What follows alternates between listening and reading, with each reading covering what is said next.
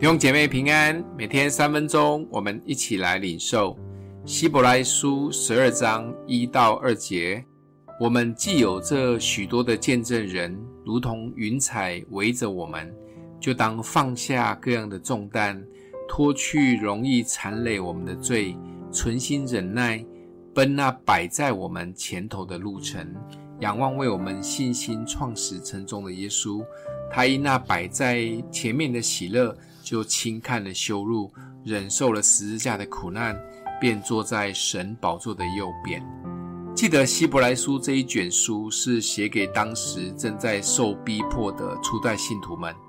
当上一章一系列的介绍旧约的信心英雄榜见证人的生命故事，信徒们读起来会觉得很有感，而且很被安慰。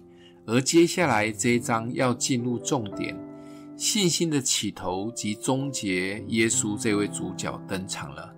因为耶稣自己也示范走了这一条信心的道路，他轻看羞辱，忍受十字架的痛苦，因为他知道苦难过了就是荣耀。过程中忍耐，咬紧牙关，总是想着荣耀的那一刻，就熬过去了。作者这时开始讲重话。他提醒我们，有受苦的过程，其实要觉得很欣慰才对，因为主就是我们的父亲，儿子哪有不被父亲管教的道理？有时父亲会透过特别的管教来带领我们。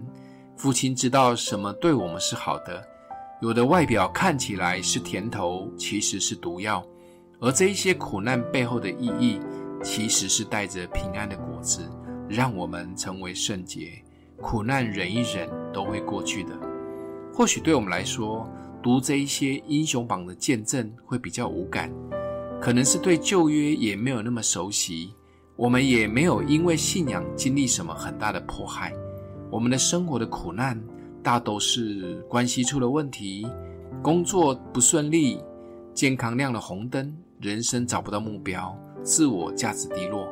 但不管身在什么样的时代，遇见什么样的苦难，对主的信心都可以是解答。